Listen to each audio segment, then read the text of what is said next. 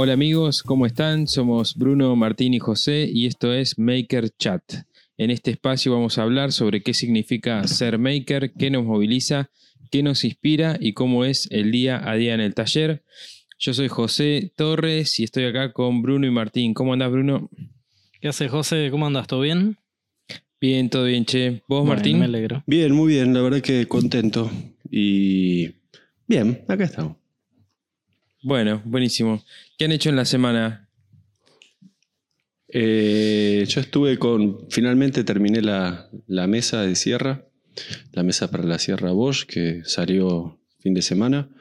Eh, así que ya me liberé el, el- como que saqué, viste, el, el tronco de la ruta. Tengo un afluente ahora de todos los, los videos que siguen atrás. Y, y ya hoy empecé con dos videos nuevos a la par, al mismo tiempo, que es la mesa para la sierra y la mesa que diseñé para soldar. Eh, mañana meto otro más.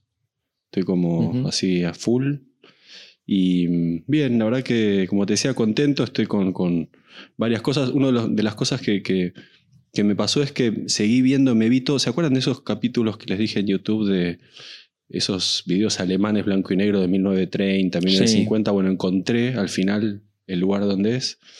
Eh, al final creo que va a ser mi recomendación. Y vi de todo, de Genial. todo, de todo. La verdad que me impresionó muchísimo el- el, el nivel de precariedad frente a la terminación del trabajo. Es decir, es, es, este, uno que está siempre acostumbrado a las máquinas, las máquinas, todo el detalle, esto, los tipos con tres máquinas y, y todo Claro. con fuerza de molino, de agua, toda fuerza hídrica. Claro. Un gran molino que mueve todo y que alimenta todo. Che, Martín, eh, volviendo un poquito para atrás, que decías que est- este video es como sacar el tronco del camino, qué sé yo. Me da la sensación que no sé si queriendo o sin querer, pero vos tenés como una dinámica de un video grande, varios más chicos, uno grande, varios más chicos. No sé si lo planificás a Sí, eso o, sí, o sí, sale sí. así. No, no, no, es, es un poco la, la planificación del canal, porque a mí también me, me sirve para, para eh, no estar ni siempre arriba ni siempre abajo. ¿Viste? Inclusive al, al mismo público no siempre quiere verte escalar el Himalaya, ¿viste? siempre quiere verte cómo enroscas la cuerda. Estoy tirando unas metáforas muy...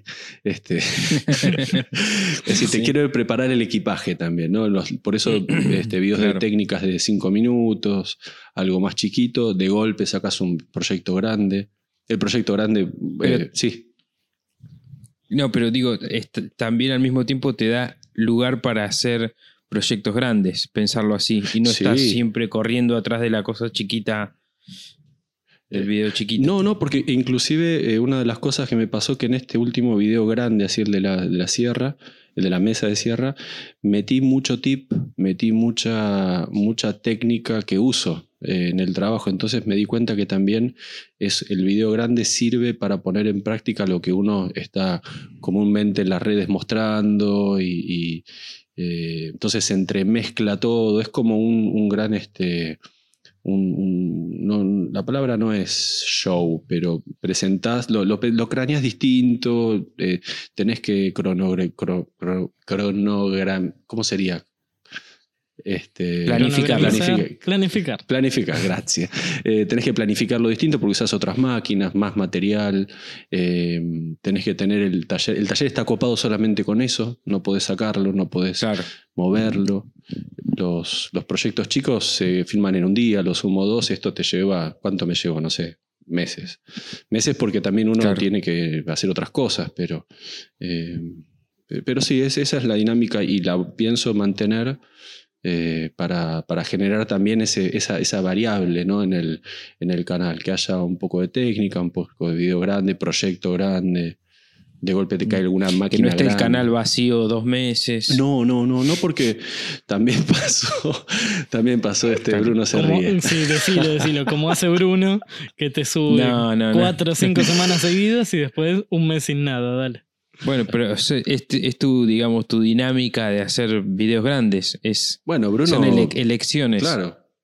Sí, sí, sí. Yo, como decía Martín, alguna que otra vez dentro de un proyecto grande, trataba de meter, no sé, sabía que iba a utilizar tal o cual técnica eh, en un proyecto grande y mostraba, sacaba un video aparte con la técnica de esa sola. No sé, me acuerdo una vez que saqué cómo rectificar una escuadra. Este, yo estaba haciendo otro proyecto y en el medio me puse a rectificarla. Me di las escuadras que tenía, estaban todas fuera de escuadra. Rectifiqué una y digo, che, esto lo tendría que mostrar. Y me quedaba rectificar las otras dos y lo mostré en video. Este, Claro. Eso, eso canteando, canteando también piezas grandes, estaba haciendo otro proyecto y me puse a cantear y salió un video aparte. Eso, Qué bueno. ese tipo de, de cosas pasa. Y pasa mucho. A mí, inclusive, también me pasó con el, con el carro Hot Rod que hice un cajón de chapa. Y después tuve que hacer un video mostrando cómo hacía el, el cajón de chapa. Y nunca me lo hubiera imaginado. Eh, también pasa eso, que te lo pide el público. Como, ¿podés hacer algo específico de eso, Martín? O, o, José, hiciste tal video. ¿Podés mostrar específicamente? Claro. Es decir, cada video también es un germen de futuros videos. Y hasta que no lo terminas, Sí. ni te enterás. Es decir, el público también te Claro. ordena un poco eso. A mí me pasa ahora en ese sentido, el, el proyecto que estoy ahora, que es la arenadora, ya estoy pensando en, en que ese laburo me va a abrir otros laburos más que son de restauración, de otro tipo de cosas, ¿no? Es como que se van abriendo los caminos.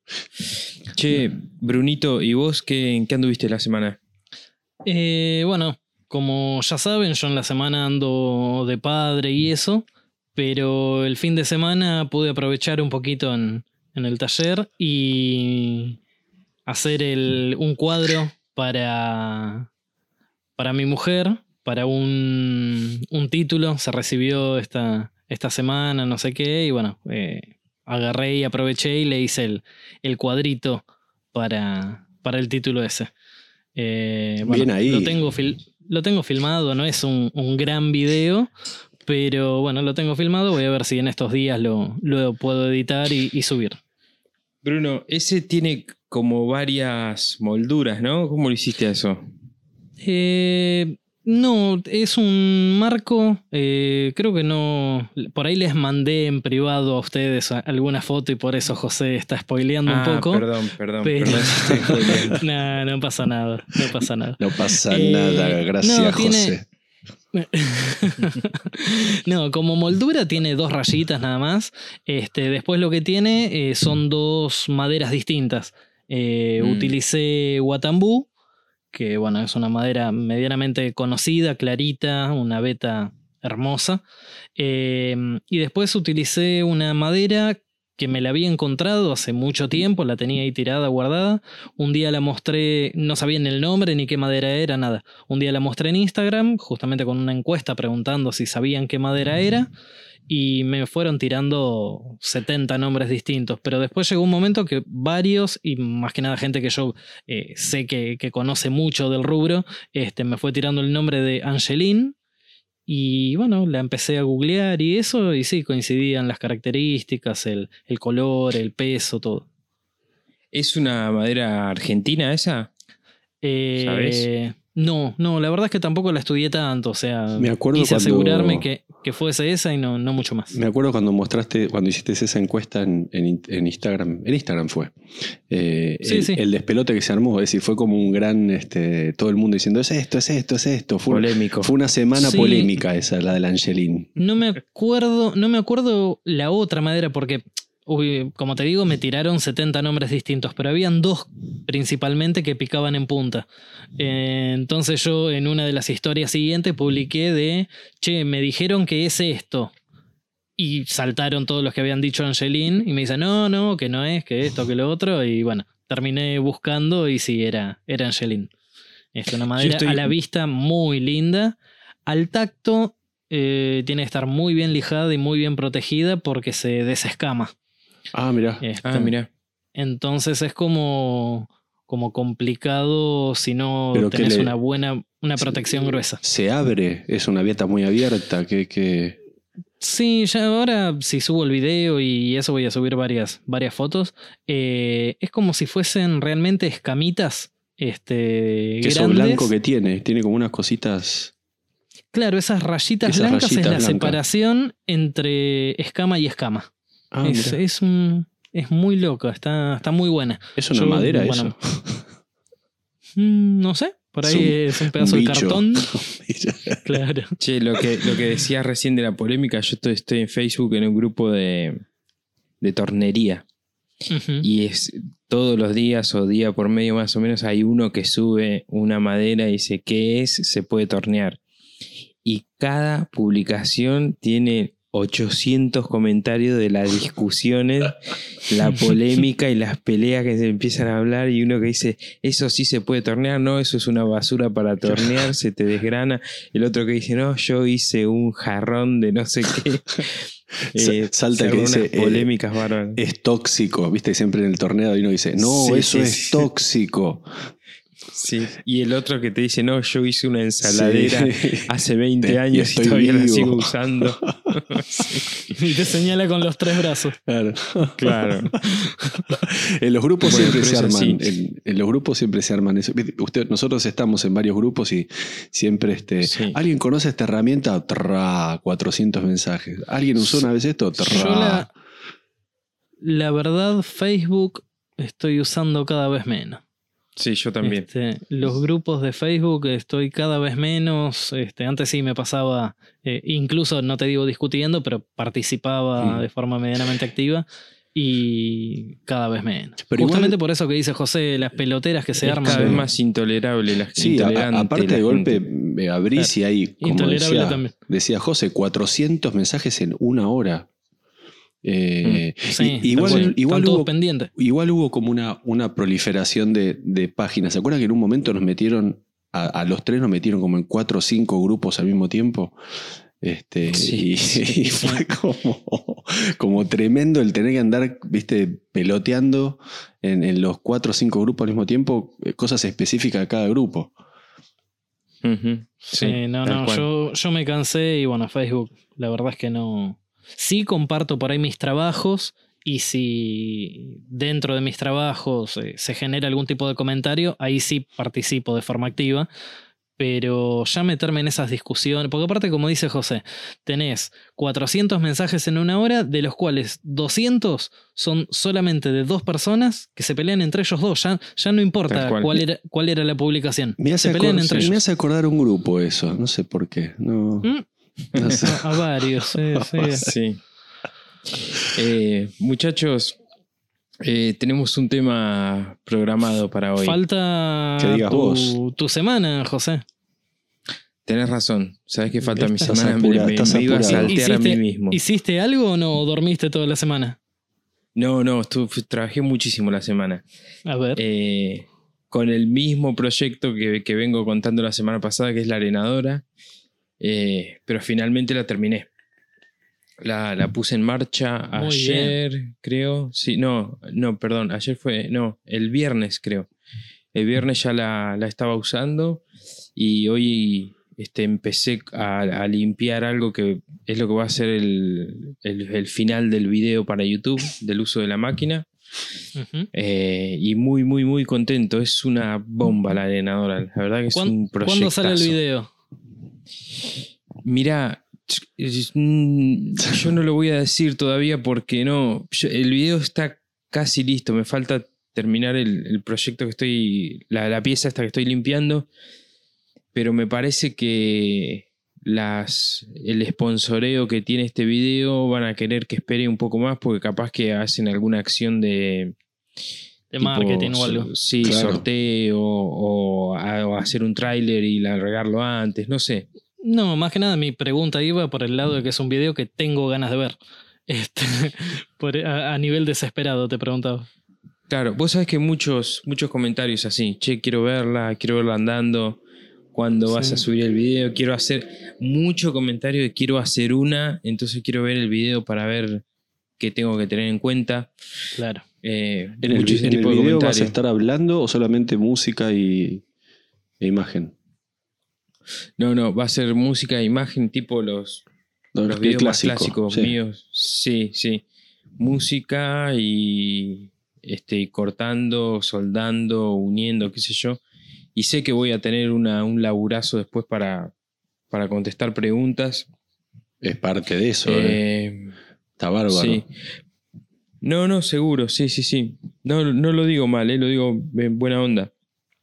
Pero la verdad es que me siento más cómodo haciendo este tipo de videos que, el- que, los, que los videos hablados y más tipo tutoriales, ¿viste?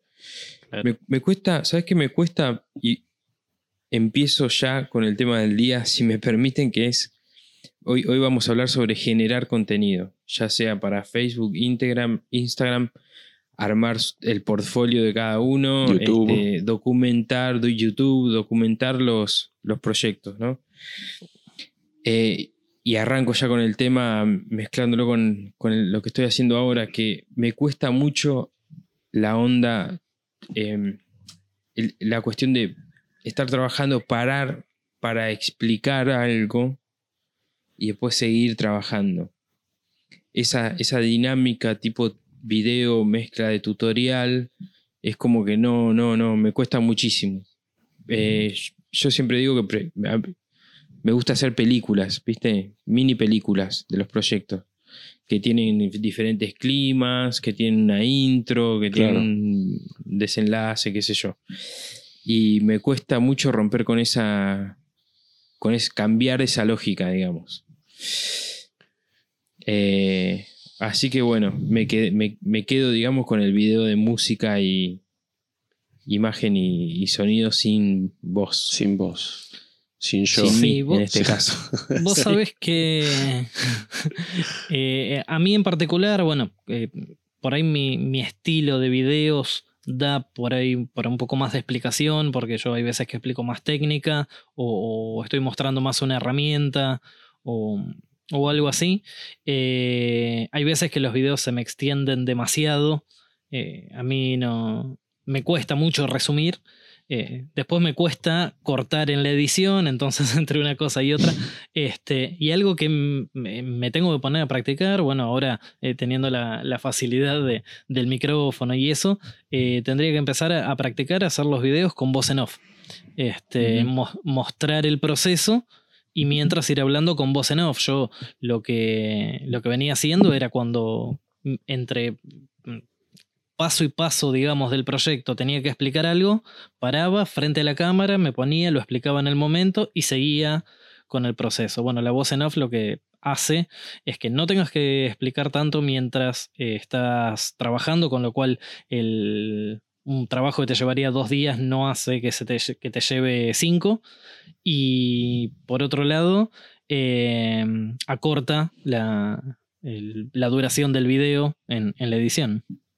Y además, ahora eh, tenés el entrenamiento del podcast, digamos, que- Claro. que, va a sumar Claro, eso creo yo que de a poquito va, va a ir sumando. El tema ese para de- hablar de, de- forma más natural, ¿no? Exacto, de, sí, sí, sí. de hablar en voz en off, eh, a mí me pasa que para mí tiene que ser inmediato. Cuando yo sé que voy a filmar un video, no, no filmo con voz en off, pero un- miento, una vez hice un recorrido por, un, por el taller o una cosa así, pero lo que tenés que tener muy, muy fresco es, eh, porque vos sabés que vas a estar hablando en off, entonces tú no, film, no, no, no te moves igual.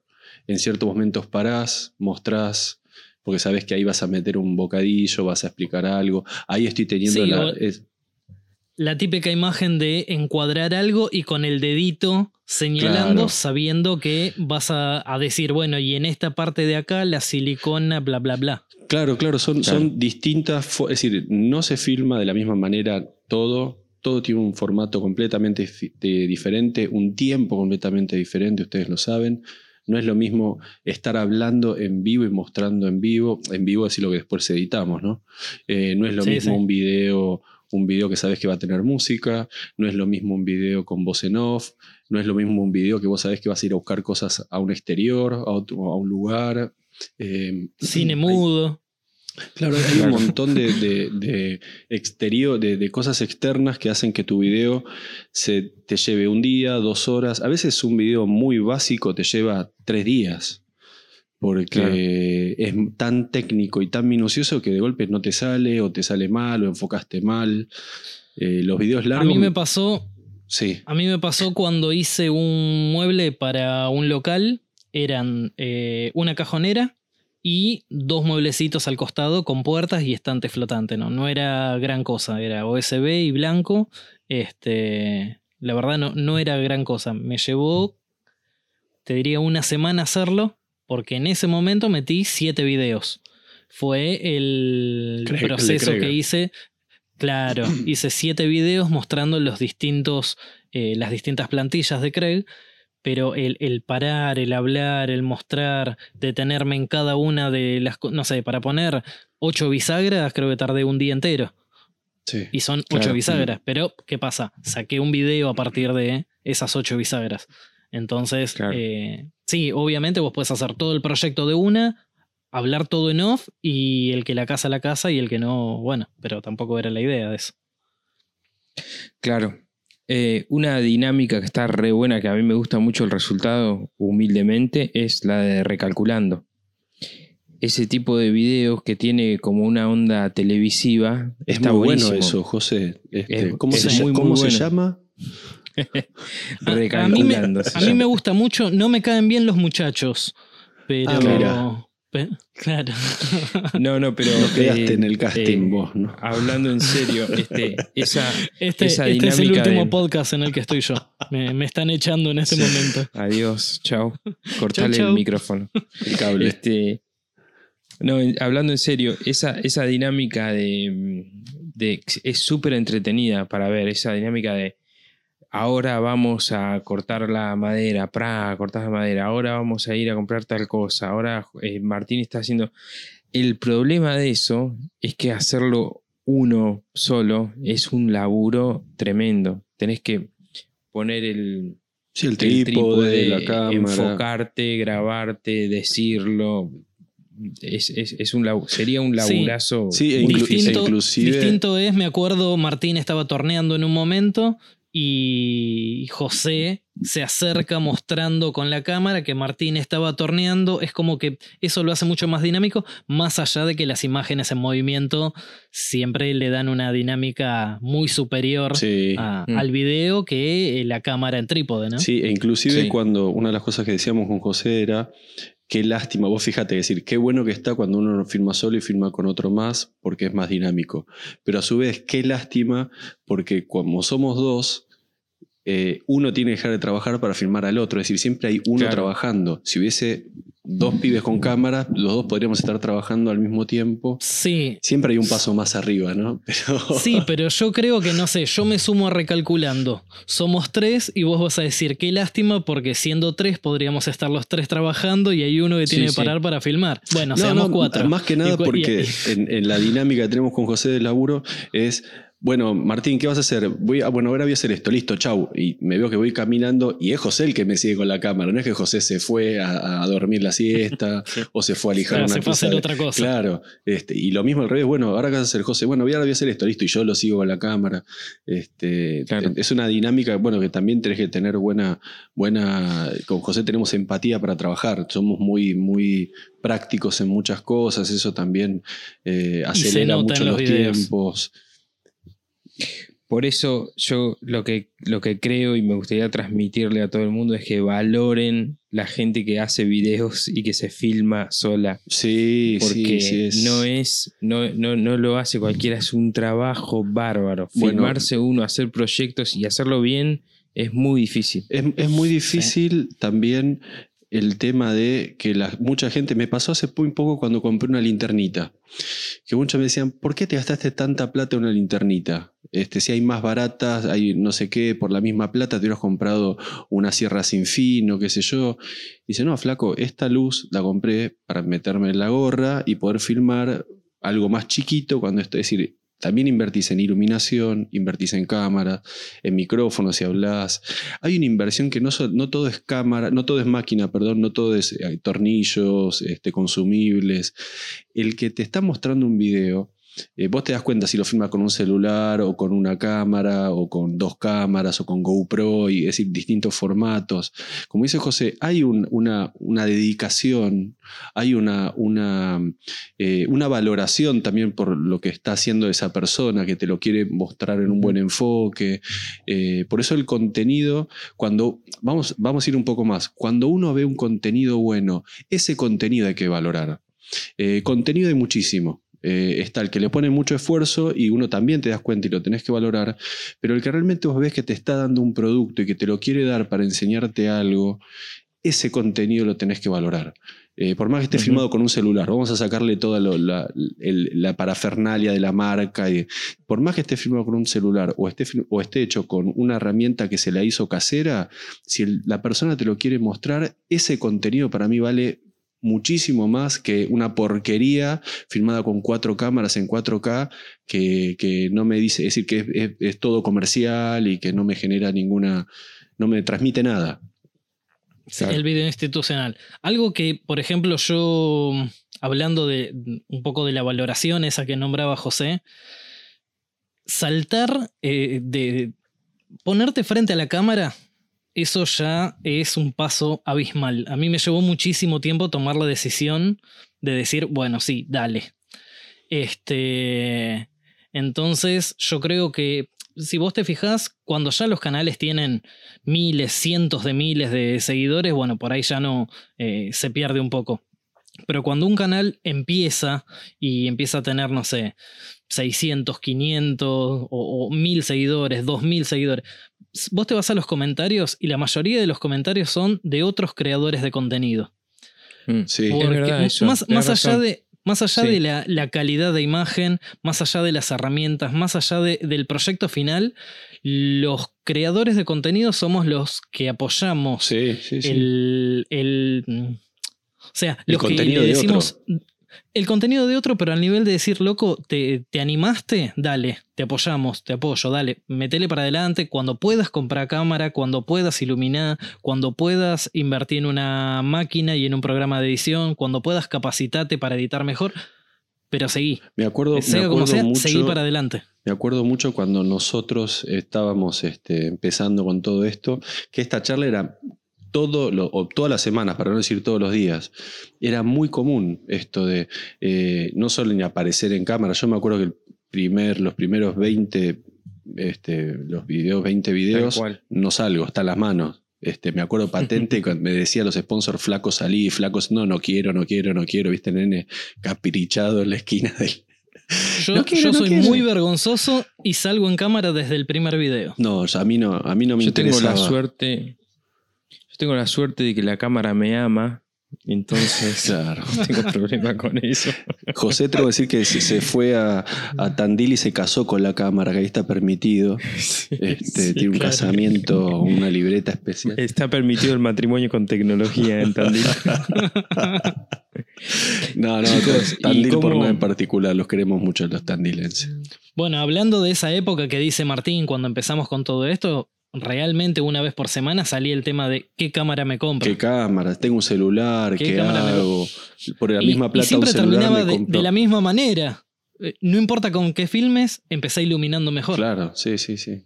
Bueno, Sí. eso también es, es abismal cuando un canal eh, ilumina, ilumina el, el taller. Es decir, es, eh, ustedes lo vieron, es, es el día y la noche, literal, cuando un Sí. canal este, mete una guita ahí, mete luz LED o, o mete alguna ayuda de, de un reflector. Es que... Que encima es lo más barato. sí, es... na- nadie te dice que te compres un super spot. Te compras los dos zócalos de la punta. Hoy en día Sí, los sí, tubos es- LED no llevan transformador, no llevan balastro, no llevan nada de eso. Pones 220 y no sé cuánto están, pero no me da la sensación que si estás averiguando para comprar una super cámara, no sé qué, empecé iluminando, que después vas a cambiar la cámara y esa iluminación también te va a servir. Me hiciste acordar que el primer reflector que tuve era un tubo de techo puesto vertical en un trípode y claro, cada vez que me giraba lo enganchaba, ¡pah! la mierda. Hace- O era creo que un tubo por poco- semana. Hace poco vi un video tuyo de los primeros y no me acuerdo si en un reflejo o en ¿Se algo ve? se veía. Sí, se sí, sí, ve sí, sí. Ah, un- una luz en forma vertical. Pero aparte abajo tenía el balasto, el se pesaba como, no sé, 5 kilos el, Claro. el bicho ese. Y, y te hacía el tubo de, de un tubo de vidrio común. el fluorescente. Y aparte te, te rompía porque no iba a la misma velocidad la luz que la cámara. No era 1080. La frecuencia, la claro. frecuencia. Y te rompía todo, ¿viste? De golpe titilaba y dije, Sí. bueno, mandaba. Este, como cuando también edité el primer video, creo que estuve un mes y hasta le pagué a una amiga que es profesional, una editora, fotógrafa, este, yo no sabía usar ningún programa. Enseñame Y algo. Un mes para Claro. sacar el video de, de la cinta métrica, creo que fue el primero, estuve un mes para editarlo, cagado, lo subo, no lo subo, lo subo, no lo subo. Este, no me gusta, reeditarlo. Eh, pero bueno, todo esto viene en relación de lo que decía José, el tema de hoy de generar contenidos para redes o, o lo que fuese, ¿no? Este, para un negocio.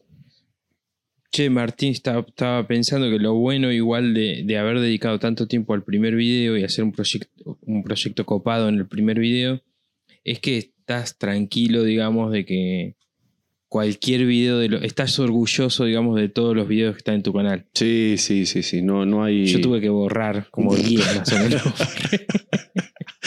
No, para mí los videos no se borran, José. Yo ya Sí, te lo sí, dije. borra. Bueno. Sí, sí, si apretás el botón se borran, ya lo sé. Tenés que borrarlos del inconsciente colectivo. de futuros problemas legales. así.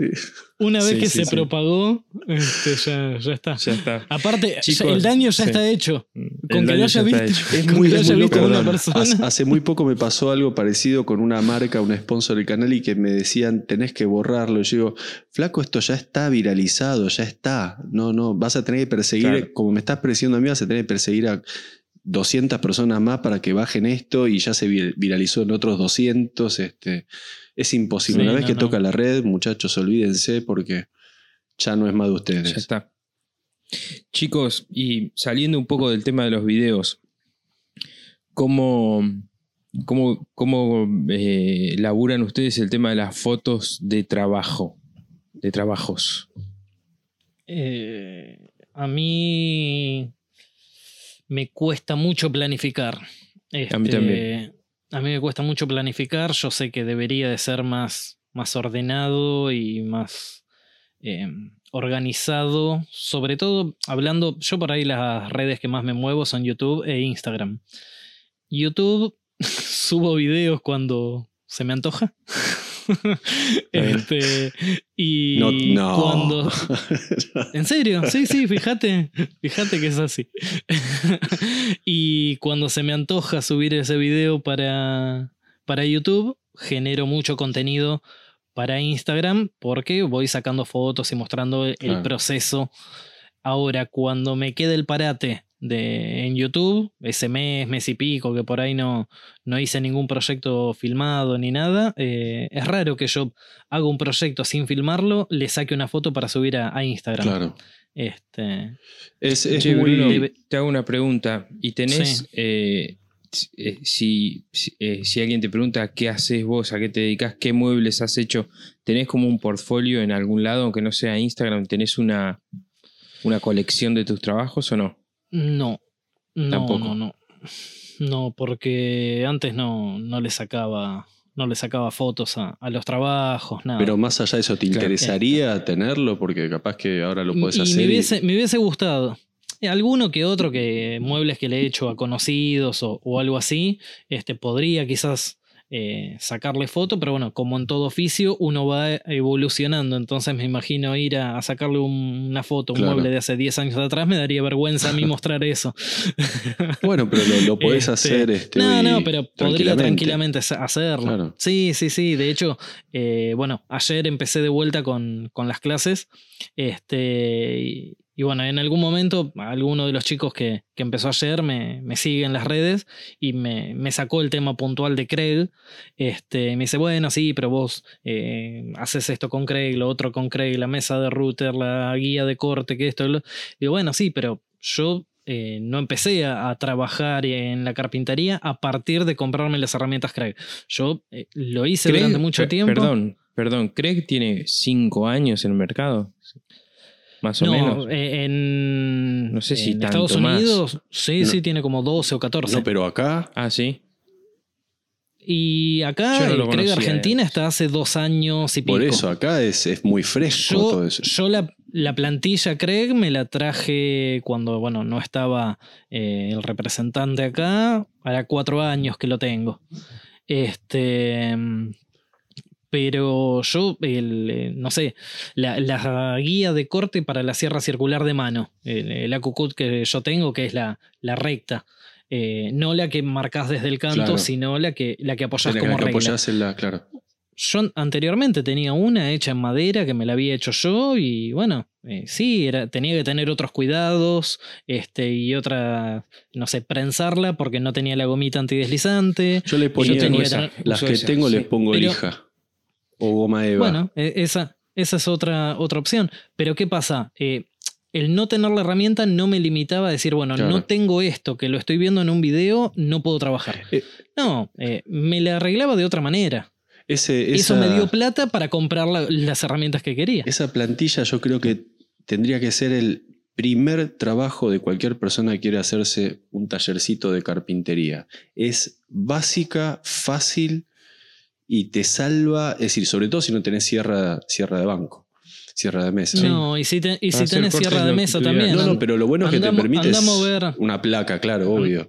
una Este, placa arriba de la sierrita que tenemos pero- nosotros es imposible. Pero lo que voy es que si, si podés tener una sierra de, de- de mesa, pero si no la tenés una sierra de banco, esa, esa plantillita que la haces muy fácil, con- es decir, convertís tu sierra de mano en una guía. La tenés recta, pues es un corte recto y, y partir una placa grande en varios pedazos. Eh, volvamos, volvamos al tema. Eh, volver. Meto, meto Sí. un, un- meto un bocadito nada más con respecto a esa plantilla. Sí. Eh, hay un muchacho español, eh, enredado no garage. Oh, Sí. sí, sí, sí. que, sí. bueno, pelado, él- él pelado. dice- clásico Sí, de es un YouTube. fenómeno. Eh, él lo que dice es que vos tenés que tener una de esas reglas que puedas cortar longitudinalmente la placa, placa que trabajas entera, habitualmente. Por ejemplo, en el caso de la melamina, vos trabajas con tal marca que viene de 2 metros 60, bueno, tenés que tener una regla de esas de 2 metros 60. Mira, lo que claro. acabas de nombrar recién, Redono Garage, es un muy buen ejemplo de material en las redes. ¿Ustedes se acuerdan cómo empezó este pibe? No tenía nada, no tenía nada en un garage que se moría de calor con una lamparita. Este, el y se fue- fondo era papel de diario. Sí, no, no, era tremendo. Y, y encima mucho no sabía, es como que se fue. Él realmente creció a Se medida que crecía el canal. Eh, Sí. Y ahora ya tiene su sticker en el fondo gigante, bueno, tiene todo el- el- el- el- la, la- la- la escenografía ahí metida, pero él metía contenido porque le gustaba, porque... eh, Por se- compartir. sí. Che, Martín, eh, tengo la misma pregunta que a Bruno. ¿Vos cómo, cómo haces para documentar tu trabajo, para formar tu, tu mirá, portfolio, digamos? Yo llegué a YouTube con un, con un Instagram personal, creo que es lo que hicimos casi todos, es decir, donde mostrar la familia, Sí. los amigos, los viajes. Y mm, en un momento cuando empecé con YouTube, empecé a trabajar separado de Instagram. Muy poco material de YouTube lo, lo compartía en Instagram. Eh, y empecé a trabajar con una persona que me ordenó. Te hago una pregunta, perdóname. ¿Por, por qué era eso? Porque vos decías, bueno, eh, eh, eh, cuando llegue el momento voy a hacer un Instagram profesional, digamos, Porque, entre comillas. claro, porque no me parecía que, que, podían convivir las dos cosas, simplemente ponerle, porque no los conectaba, no lograba conectarlos. Este, me parecía como meter una foto de tu viaje en la playa con una lima o con una soldadora, era, era cualquier cosa. A ver, no es que me- no lo hacía porque me parecía estaba mal, no lo hacía porque no estaba switcheado que tenía que unificar las dos cosas. Como te decía, me puse Claro. a trabajar con una persona que, que trabajaba con esto, que era productor de, de- precisamente de contenidos y eso, y me ordenó en un mes, me la bajó la ficha, me dijo, mira, primero, dejas de usar tu, Instagram familiar para esto, si lo querés hacer en serio, tenés que hacer esto. Hacete un Instagram eh, especial o directamente deja de subir fotos eh, personales eh, y mete, empezá a meter todo lo que es YouTube, porque las dos plataformas están muy unidas y hoy en día lo que hago realmente es una cosa no puede dejar, no, no convive sin la otra. Es decir, yo genero material en Instagram de material que estoy filmando para YouTube. En YouTube subo video y a su vez esos videos los replico, este, pedazos de esos videos en Instagram.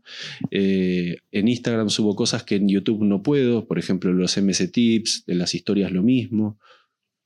Claro. No, para aclarar un poco por ahí, para los que no lo tienen muy clara YouTube, es, es generar contenido para YouTube lleva mucho tiempo. Sí, sí. sí, muchísimo sí, más tiempo que para Instagram. Lo Entonces Instagram es una forma, es, para, es más fácil estar todos los días en Instagram con alguna cosa, mientras, pa- para que no se genere un bache, digamos, de, de falta de comunicación con la gente que te sigue, eh, con YouTube, ¿no? Que en YouTube hay espacios de no generar contenido. Claro, aparte un, dato muy importante es que son dos públicos distintos, son dos públicos diferentes, el de YouTube a Instagram, no se comparten, este, muy difícilmente se comparten, eh, porque el de, el de YouTube va específicamente a buscar, es decir, te sigue, pero sigue a, un montón más y- y se entretiene con un montón de contenido que hay ahí. En Instagram vos tenés que estar... eh, y a su vez tampoco te podés zarpar, ¿viste? No podés subir 50 historias por día, eh, porque inclusive hasta el, el- hasta el propio eh, hasta el propio programa de Instagram, hasta el propio algoritmo, no sé cómo sería, te anula, te, te, te, te- te baja de, de- Yo he dejado de seguir gente eh, eh, debido a eso. Es que pasa eso, Cuando es una veo una persona que tiene 50 historias Sí. todos los días, al tercer día lo dejo de seguir, ya está, no, me, Es me que aburriste. en un punto tenés que también ir mechando. Yo hay, hay, hay ponerle un día que no subo casi nada, al otro día arranco y subo dos, tres cosas, subo una foto. Eh, una vez me dijeron que es una foto por día, tres, cuatro historias por día. Es decir, ese sería el, el- el- perfecto, el ideal, ponerle una foto por día, tres o cuatro historias por día, eh, donde vos te mostrás que estás trabajando, demostrás en qué, qué vas, cuál van a ser tus próximos proyectos. Instagram yo últimamente lo estoy usando como una especie de, de soporte de YouTube. Es decir, está muy, muy enlazado con YouTube. eh, y aparte, como vos decías muy bien, es una, una, una plataforma muy inmediata para el público. Esa es otra cosa que no tiene. YouTube. Vos estás haciendo algo y automáticamente la pregunta, ¿qué estás haciendo? ¿Cómo lo estás haciendo? ¿Cuándo subís el video a YouTube? Saben que no es en Instagram. Eh, Y una vez que ordenás eso, eh, ya es como que es mucho más fácil. Para mí hoy en día, después de, estar un tiempo en esto y, saber cómo manejarme, dónde no, qué cosas no subir, no subir por subir, hay que tener un filtro este, para, para no, no estar subiendo cualquier cosa. Es decir, tu programa puede ser, tu, tu Instagram puede ser de cualquier cosa o puede ser de cosas realmente que a la gente le interesa que tampoco vas a saber, simplemente con el tiempo te vas a dar cuenta que a la gente le interesa o no por la cantidad de, de- de gente que vio la foto, la historia. O, o- Pero Claro. bueno, to- Sí, todas y las- después, Sí. una vez que vos ya tenés todo ordenadito, viene el departamento de marketing del sponsor y dice, no, bueno, pero a mí me gustaría... Bueno, el- eso es otro, otro tema. El, tema del sponsor, cuando uno trabaja con marcas, eh, a la marca, yo al sponsor siempre de entrada le digo qué es lo que va a pasar tanto en Instagram como en YouTube. Entonces no hay sorpresas. Me parece que es la mejor manera de trabajar. Si vos te vas de una reunión y, uy, me olvidé decirle tal cosa, automáticamente lo llamo y se lo digo. Mirá que yo trabajo también con estas marcas y va a pasar esto. ¿Qué te parece? No, ok, listo, ya está. Acá es muy el pez por la boca muere, ¿viste? No, no, no traicionás a nadie, eh, está todo claro. Y, y bueno, obviamente, para un video específico de tal marca que el tipo te dice, por favor, en tal video no, que no salga la competencia, eso es una cosa. Pero en tu taller, en Instagram, que estás mostrando y tienes una marca al lado de la otra, no, no te andás fijando, es tu taller. ¿Entendés? Es, este, Claro, es la convivencia de las máquinas entre un taller. No sé, no, no puedo ir sacando todo el Sí, es un, es un, es un lugar de trabajo Claro. donde tienen que convivir amoladoras con corta no sé qué, con esto, con aquello. A mí, a mí me pasa una cosa que me parece que le está pasando a mucha gente, y no sé si te pasó a vos, Bruno, también, es que eh, me quedo como a mitad de camino porque yo además de YouTube tengo que vender productos que hago o tengo que mostrar lo que hago para poder vender muebles, por ejemplo. Eh, entonces me pasa que, bueno, está bueno mostrar el proceso de YouTube, está bueno compartir los videos, pero también tengo que hacerme un hueco, tengo que hacer un momento cada tanto para mostrar muebles terminados, para- porque tengo un público El portfolio Que- de venta. Es que Instagram, portfolio de venta. sí, Y- Instagram sí. está lleno de eso. Es- Instagram también es eso. Es, es el que no se quiere hacer una página web, vende por Instagram. Se ve todo el tiempo que... No, no. Está Es claro. Lo que, que pasa es que cuando hay un perfil, hay, hay un perfil comercial que está bien claro y bien definido y es espectacular Instagram para eso, porque vos decís sillón, eh, caño y madera, Sí. qué sé yo, vendo tanto.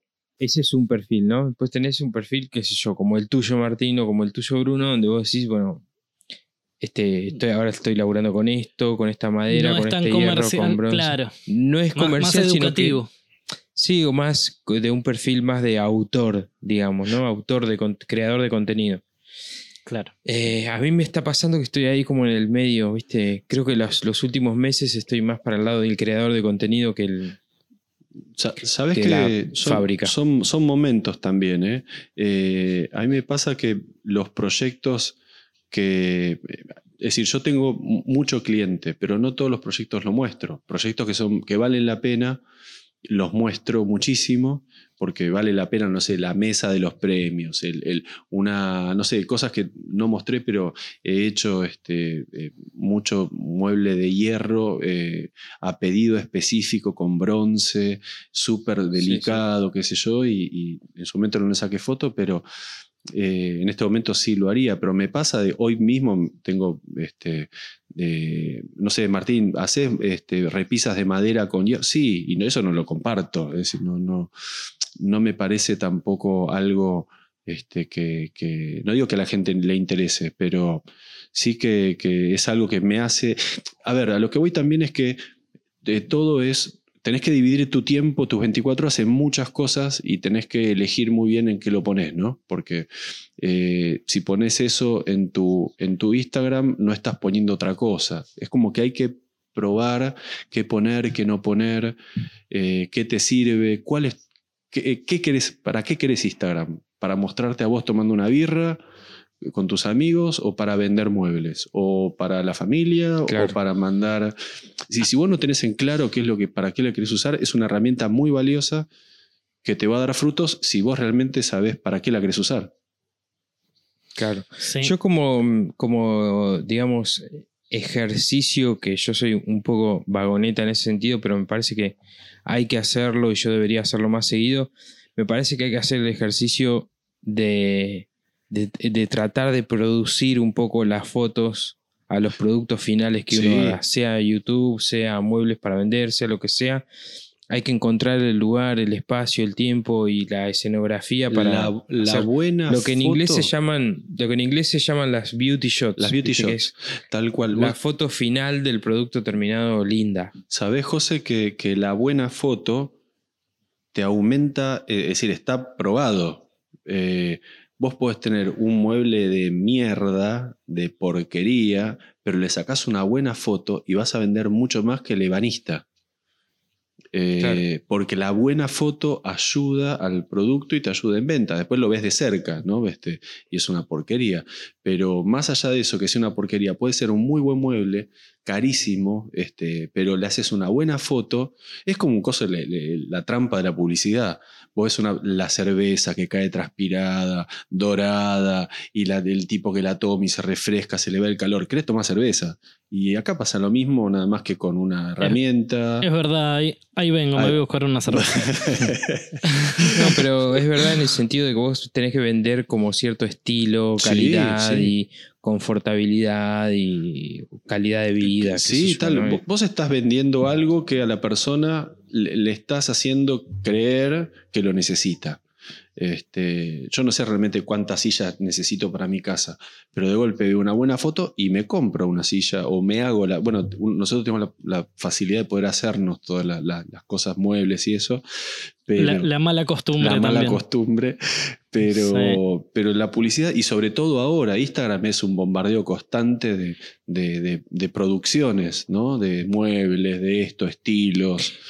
Y ese vos sabés que es otro, otro capítulo, es cuántas cosas reales hay en Instagram y cuántas cosas copiadas o ah, sacadas bueno, de otro de, otro- otros yo. perfiles, sí, Sí. eso está. Sí, sí, sí. Este, Sí, Yo el otro día compartí- yo igualmente Sí, lo llevo más a. eh, Una cosa es la foto mentirosa de un producto malo y que eh, es publicidad engañosa, digamos, y otra cosa es un buen trabajo con una foto normal o un buen trabajo con una buena foto. Eh, por ejemplo, llevándolo a lo que es YouTube, uno puede decir, bueno, eh, nosotros trabajamos con muebles, listo, voy a hacer una mesa, prendo la cámara, filmo el proceso, edito el video, lo subo y ya está. Ahí se terminó el trabajo del youtuber. En realidad no, en realidad hay mucho laburo más atrás que yo por vago no suelo hacerlo. Por vago, por desconocimiento, porque hay herramientas que me parecen engorrosas y no, no me termino... A mí me cuesta mucho sentarme en la computadora eh, a, ver estadísticas, a ver qué es lo que funciona más, qué es lo que funciona menos. Está probado que eso realmente eh, debería de, de, hacerse para, para, hacer crecer el canal y la planificación en la foto de, del mueble y todo eso eh, también e, es algo que uno debería de organizarse, que es un poco lo, que decíamos de entrada, ¿no? Sabes que, que eso que vos decís que se ve también mucho en, en, Instagram, ¿no? El, que quiere vender específicamente, que hay un público obviamente que, que los otros, nosotros lo vemos, todo el mundo lo ve, que son fotos de, Pinterest que simplemente te dicen que no lo hacen, que lo, agarran y te lo replican y te lo venden. No está ni mal ni bien, simplemente esa persona te está tomando modelos. Es como que yo te ponga, viste, mañana fotos de una Ferrari y te digo, te hago una Ferrari. Es decir, está bien, está mal, no sé, yo tengo que comer y es mi trabajo.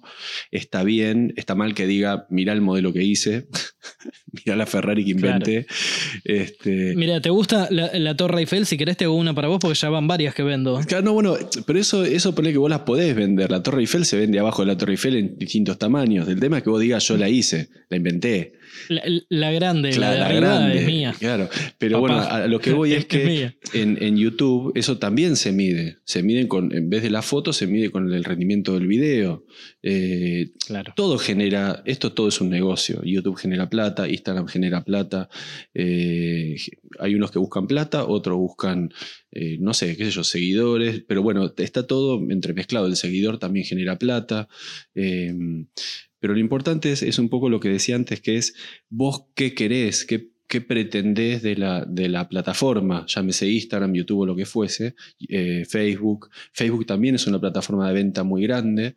Eh, pero si vos no tenés en claro o, mínimamente no sabés sacar una foto, por más que hagas 400 sillas y no las vendas, eh, no le puedes echar la culpa a la silla. Es decir, vos mismo te estás auto boicoteando, tenés que saber que tenés que vender tu producto, que estás compitiendo con un montón de otros que hacen sillas.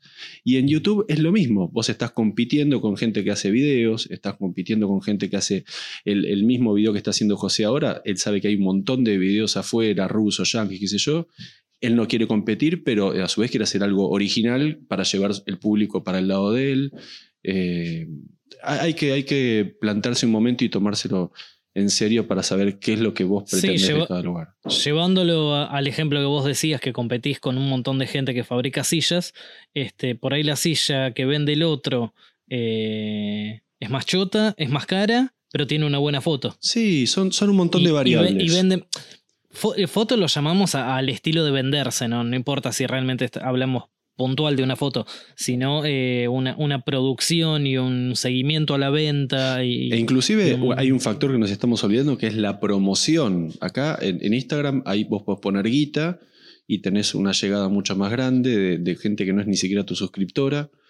Eh, así que hay, hay una inversión, hay un montón de factores que afectan que puedas vender bien o no. Claro, tal cual. Y sumando a lo que, a lo que decía Martín recién y, medio como para ir cerrando el tema, algo que hay que hacer también es eh, hacer la curación del contenido que uno hace, digamos, vital, y ser, vital, ser prolijo y cuidadoso con, eh, o, por lo menos lo más cuidadoso y lo más prolijo posible con el contenido que uno tiene. Y hay Si hay algún efecto Perdón, sí, decime. No, no, discúlpame, termina. Si hay un efecto. No, si hay algún efecto que por ahí usamos o nos va bien con nuestra estética, con nuestro estilo, tratar de repetir ese efecto, generar como una identidad gráfica mediante las fotos y los videos que se, que se haga reconocible, digamos, tu estilo a través de, de tu canal, de todas tus imágenes, de todo tu contenido. Exactamente, iba a decir eso, que que, tenés que tener una, una, constancia, no, no cambies, no probes todos los efectos, todas las fotos, no cambies este, primero el, el Slumber, después el Juno, después el Italia, después el Japón, no. Metete con un filtro con el que más te interese y probalo, probalo un mes, dos meses, este, usa filtros distintos para distintos, eh, capaz que distintas situaciones, no es lo mismo un, enfoque, un close cercano así con un macro, eh, hay filtros más dramáticos, filtros más. Y, sobre todo con el tipo de muebles que vos querés, querés este, o lo que fuese, el emprendimiento que vos querés. ¿Qué pasó? El... ¿Qué fue eso, José? nada, nada. Escuché un ruidito por ahí. Y bueno, eso. Bueno, genial. Me gustó, ¿eh? la verdad que es muy lindo. Sí, la verdad que es un tema que da, para hablarlo mucho más. No se habla tanto, está eh, bueno hablarlo esto. Puede estar importante como saber prender una motosierra o una máquina, no sé, creo que es todo está relacionado, ¿no? Ahora no solamente que saber manejar una máquina, sino que también las redes. Es como cada vez más complicado. Este, y hacer, puedes hacer tranquilamente bien una de las dos cosas, pero hacer las dos cosas implica mucho, implica mucho y, y vuelvo a lo que decíamos al principio, valoren el contenido que, suben este, los youtubers y que subimos también eh, todos nosotros porque implica mucho trabajo cranear todo esto. Uno después a la noche se pregunta por qué me duele la cabeza, no sé ustedes, pero estás mucho tiempo, eh, esto, esto, uy, me olvidé tal cosa y anotás y se, se vive mucho esto de estar acá inmerso. Exacto. Bruno, vos me parece que querías decir algo respecto a esto, ¿o no? No, no, este, un poco, bueno, sumarme a, lo que dicen de, de todo. Yo creo que en particular a mí lo que me falta es organización. Bueno, yo tengo unos tiempos medios complicados y en el poco tiempo que tengo, eh, cuando no estoy organizado, se me nota. Este, porque termino subiendo poco y nada a, las redes y las semanas que agarro y me organizo un poco, eh, genero eh, genera un poco más, va, subiendo el tema de, las visualizaciones, las, preguntas, la interacción con la gente y todo eso. Se, se nota cuando estoy organizado. Es lo que me está faltando principalmente. Vos cuando apareces en Instagram explota. Este, tu, tu, perfil es como que tenés mucha gente que te sigue y a mí me da bronca cuando no estás. Te soy honesto, Bruno, porque eh, es, generas un contenido que a la gente le interesa. Yo sé que no podés a veces, pero... Yo lo que tiene es que, por ejemplo, cuando estoy sentado tomando mate, no suelo compartir eso porque no, no, me parece que es lo que busca el público que me sigue a mí. De repente me pongo a hacer algo en particular y me da para subir 10, 15 historias y, las subo. Por ahí, por eso es mi, falta de frecuencia a veces. Este, trato del contenido de subir, o sea, cuando subo contenido que sea cosas que sé que le va a servir a la gente. Eh, o por lo menos la gente que me sigue está interesada en, eso. Subí, subí contenido, Bruno, a mí me gusta. Me gusta y, aparte la gente se, se, copa mucho con tus preguntas. Siempre tiras un. ¿Qué les parece ese tipo de cosas que interactúas bien con la gente? Por eso se te extraña. Sí, y tengo, y tengo bastantes respuestas. Este, la verdad que la, interacción con la gente es bastante, bastante buena y son muchos son siempre los mismos que van consultando, preguntando y se va sumando cada vez más gente. Mañana se levanta tipo Rocky a las 5 de la mañana, se va, viste, tres vueltas a la manzana, empieza a subir historias el pibe. bueno, eh, no, me parece que un poco como decíamos, la clave está en generar, en hacer, en tratar de de hacer como una curación, como una selección del contenido, subir lo mejor que uno pueda, pero meterle y, generar perfiles o este, páginas o lo que sea, o canales de YouTube lindos, atractivos, con buenas imágenes, tratar de mostrar los trabajos lo mejor posible. Como siempre decimos, honestos también. Este, honestos, sinceros y, que se vean bien, que se vean copados. Bueno, muchachos, estuvo buenísimo el capítulo. Me parece que, estuvo espectacular. Eh, espero que hayamos dejado cosas que, que les sirvan a los, a, las- a los colegas que nos están escuchando. Eh, ¿Qué tenemos para recomendar en la semana? Martín, ¿qué recomendás vos ¿Yo? para.? Este, Mira, había hablado sobre unos, unos documentales, lo dije al principio del, del episodio, unos documentales alemanes que eran mudos blanco y negros de 1940, 1950, 1960.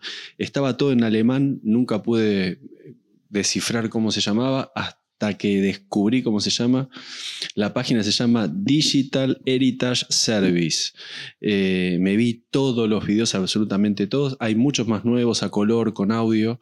Eh, son increíbles. Traten de ver estos que yo les digo, de, que son en blanco y negros mudos. No se asusten, no se van a aburrir. Si son del palo, van a ver cosas que, técnicas muy viejas, eh, con, herramientas que obviamente ya no se existen, no existen. Es más, toda la energía, como les decía, era hidráulica. Hoy en día no hay molinos que generen, este, que tengan talleres de carpintería adentro.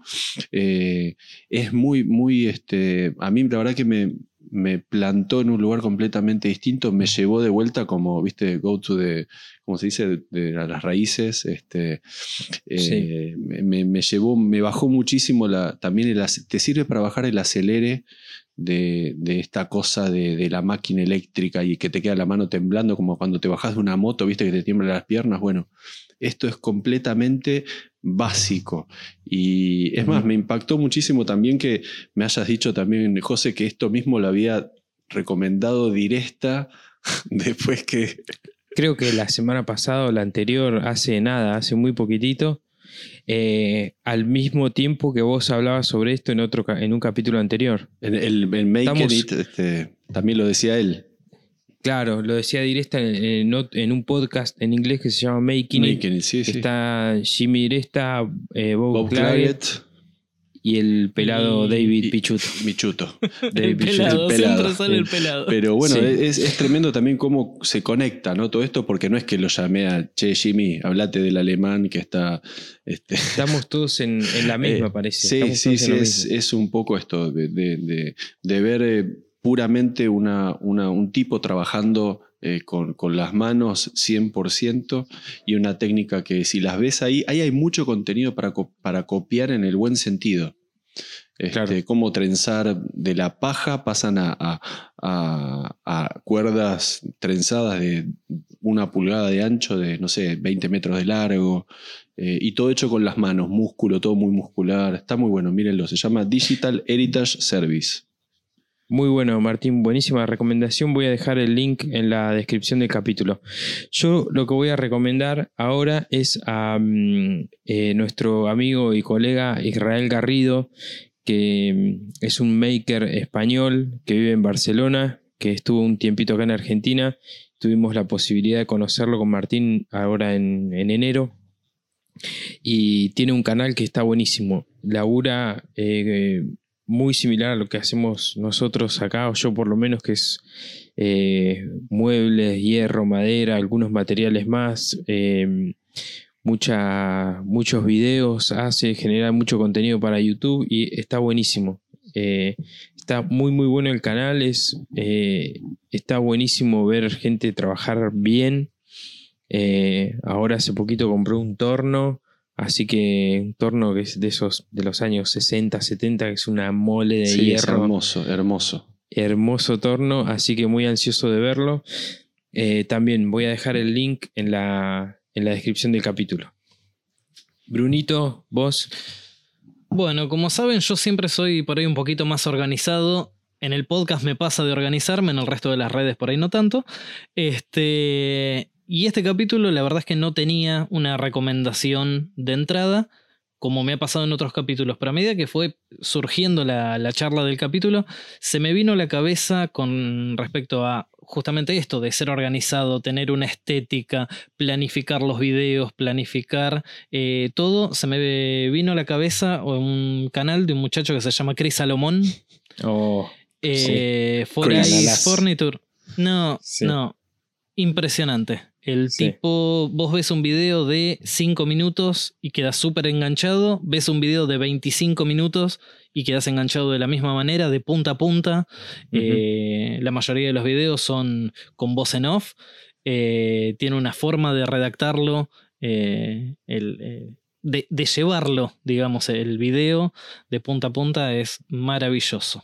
La verdad es que eh, el tema de cuando hablábamos de organización y de, de planificación con respecto al contenido que, que vamos subiendo a las redes, se me vino a la cabeza eh, Chris Salomón y bueno, quería dejarlo como recomendación de esta semana.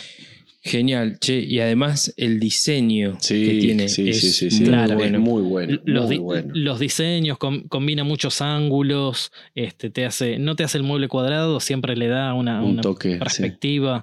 Claro, Yo la verdad que no lo sigo tanto, pero ¿sigue, sigue trabajando en el garage de la casa?